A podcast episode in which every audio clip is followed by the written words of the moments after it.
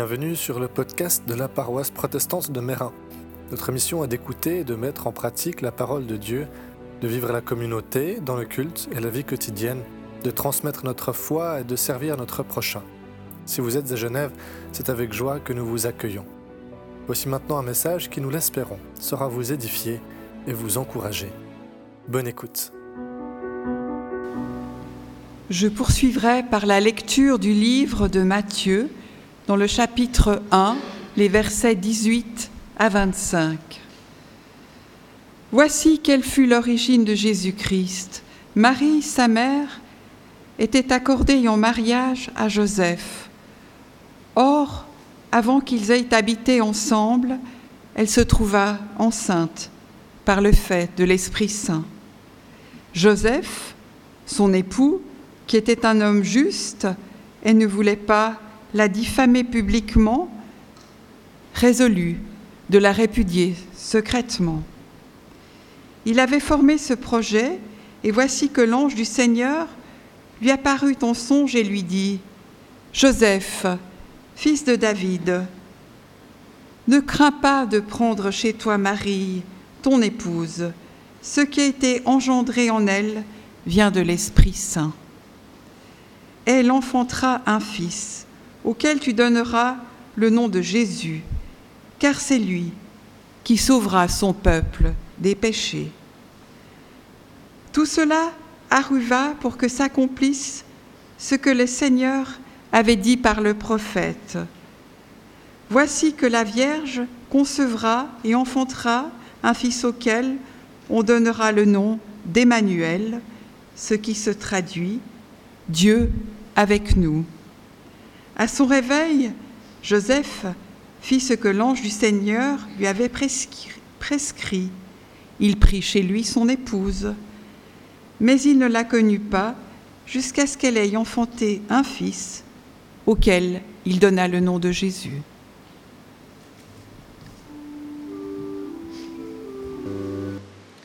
Ce texte m'a pendant longtemps laissé un peu perplexe. Je ne sais pas vous si c'est aussi le cas, mais en le lisant, je me disais certainement qu'à quelque part, quelqu'un a dû faire une erreur. Après tout, le, petit bébé qu'on célèbre ce soir, c'est quoi son nom? Est-ce que c'est Jésus ou est-ce que c'est Emmanuel? Qui s'est planté? Est-ce que c'est l'ange qui s'est planté en donnant le mauvais nom à Joseph? Est-ce qu'il a donné le bon nom, mais Joseph, on a fait qu'à sa tête en disant l'ange m'a dit qu'il fallait l'appeler Jésus? Ou est-ce que c'est Matthieu qui s'est trompé en nous racontant l'histoire? Évidemment, rien de tout cela.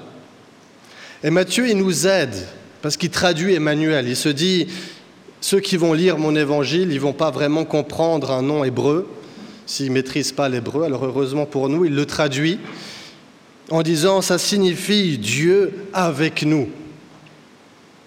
Plus qu'un nom, c'est tout un programme qui est révélé dans ce nom. C'est un titre alors ce soir, j'aimerais vous inviter à nous arrêter un peu sur ce titre et à le méditer, à méditer chacun des trois mots de ce titre.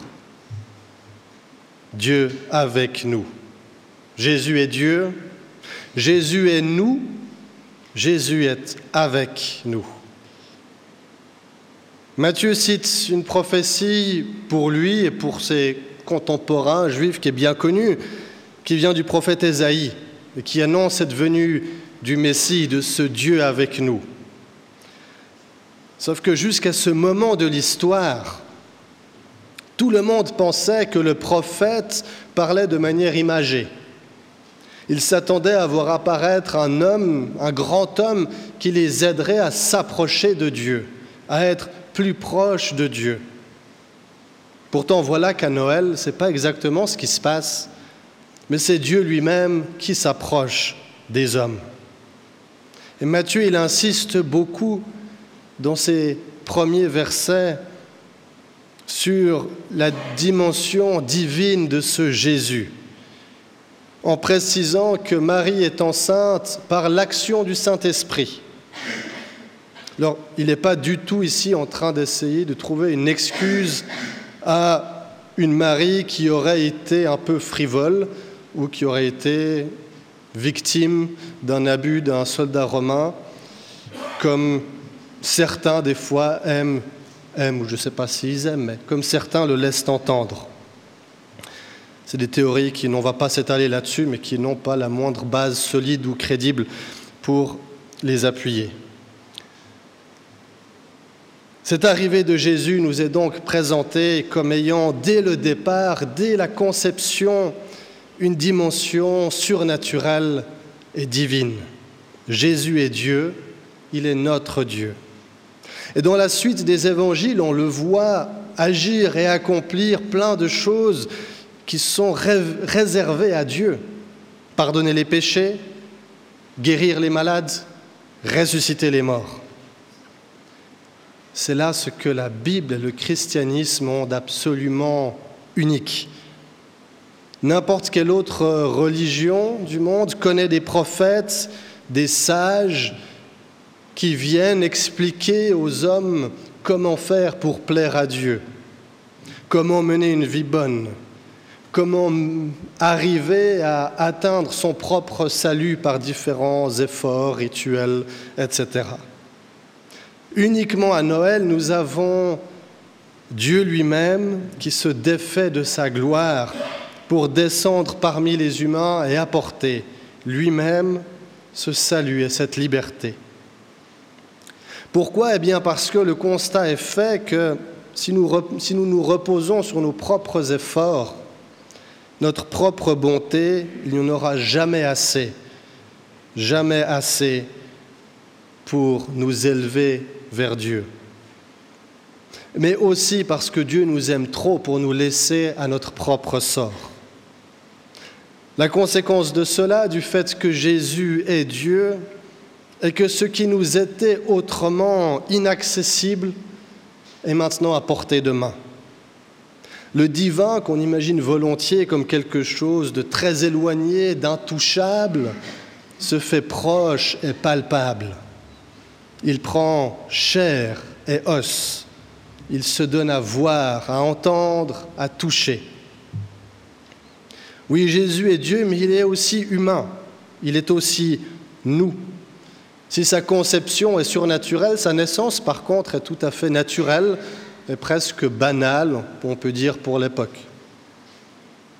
À Noël, Dieu ne se contente pas de s'approcher des êtres humains, il le devient. Alors qu'est-ce que ça implique? Ça implique que rien de ce que nous pouvons traverser, expérimenter, vivre ou endurer ne lui est étranger. Il nous arrive à toutes et tous de faire l'expérience de traverser des crises et d'avoir le sentiment qu'autour de nous, personne ne peut vraiment nous comprendre parce que personne n'a vécu la même chose que nous. Et quand certains nous disent Ah, mais je te comprends, on leur répond Mais non, tu ne peux pas comprendre. Tu n'as pas connu ça. Mais nous faisons aussi l'expérience inverse de rencontrer cette personne qui a traversé la même chose que nous, qui l'a connue et qui l'a surmontée. Et quand ça arrive, enfin, on se sent compris. Quelque chose se passe entre nous et cette personne-là. On se sent aussi appelé à la confiance, à écouter ses conseils, même à les demander, à lui dire, mais dis-moi, dis-moi comment on fait. C'est aussi valable, à vrai dire, pour les épisodes joyeux et positifs de nos vies. Dieu sait ce que nous vivons et traversons, il connaît nos joies et nos peines, il connaît nos échecs et nos succès. Et pas uniquement une connaissance intellectuelle, en sachant ce qui se passe dans la vie d'un tel ou un tel. Il le sait parce qu'il l'a vécu dans sa propre chair. La conséquence, c'est que lorsque nous traversons des périodes difficiles, nous savons que ce n'est pas parce que Dieu ne nous aimerait pas, nous savons que ce n'est pas parce que Dieu serait trop éloigné et pas assez intéressé par nous, pauvres petits humains, et ce que nous pouvons vivre. Non, Jésus, à Noël, Dieu s'est fait homme et il a marché comme nous. Il a marché comme nous et avec nous. Il est le Dieu avec. Être avec, alors oui, ça signifie marcher, comme je célèbre avec mes confrères et consoeurs, comme certains d'entre vous, vous êtes venus avec quelqu'un ici. Mais avec, c'est avant tout une relation qui est dite derrière ce mot-là. Jésus est donc Dieu avec nous, mais peut-être dit autrement, il est Dieu pour nous. Il est venu pour nous libérer, pour nous sauver, pour restaurer la relation entre Dieu et l'humanité qui avait été précédemment abîmée. Dieu n'est pas loin de nous, il est avec nous. Dieu n'est pas contre nous, il est avec nous et pour nous. Est-ce que ce n'est pas extraordinaire comme idée? Voilà qu'à Noël, le désir de Dieu se révèle, un désir pas juste que nous croyons en lui, mais un désir d'être en relation avec chacune et chacun d'entre nous. Essayons un instant d'imaginer à quoi pourraient ressembler nos vies si ce Dieu qui s'est incarné à Noël partageait notre quotidien. S'il n'était pas qu'une pensée dans notre coin de notre tête, mais celui qui partage nos joies et nos peines. S'il n'était pas celui que nous appelons au secours uniquement quand toutes les autres options semblent bouchées, mais le premier que nous invoquons au début de nos journées. Joseph, je crois, est un exemple de ça. Si nous reprenons l'histoire de son point de vue, qu'est-ce qu'il s'y passe? Joseph est fiancé à la belle Marie, mais voilà qu'elle est enceinte. De quoi faire scandale et déstabiliser cet homme. Mais il choisit de faire confiance à Dieu et de l'épouser malgré tout.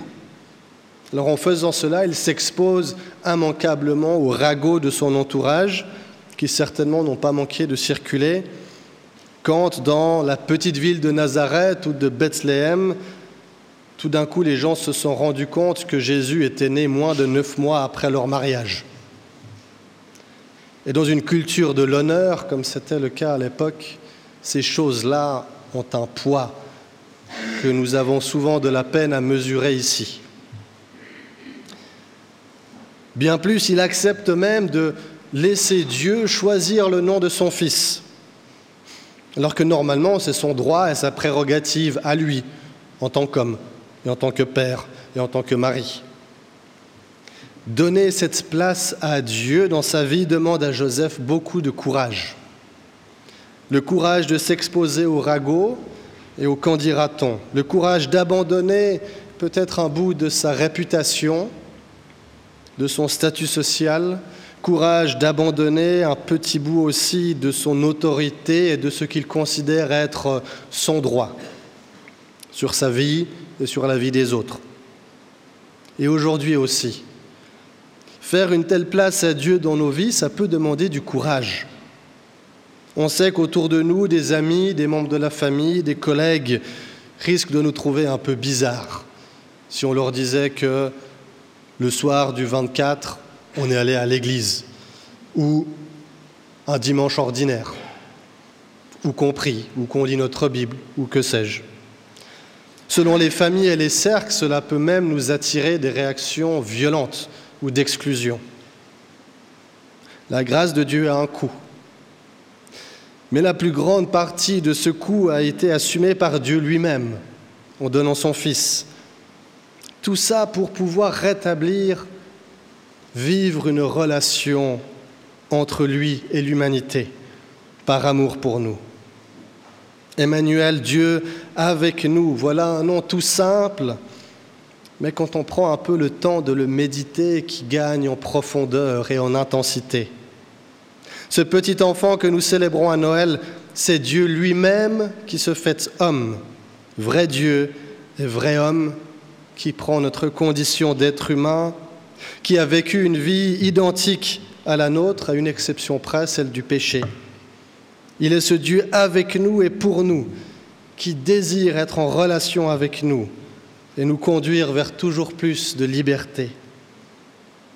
Nous ne pouvons pas nous approcher de Dieu par nous-mêmes, c'est pour ça qu'il s'est approché de nous, le premier. Nous n'avons qu'à ouvrir les bras pour l'accueillir. Alors sommes-nous prêts à lui faire une place au centre de nos vies? Sommes-nous prêts à nous décharger un petit peu pour le recevoir? Amen.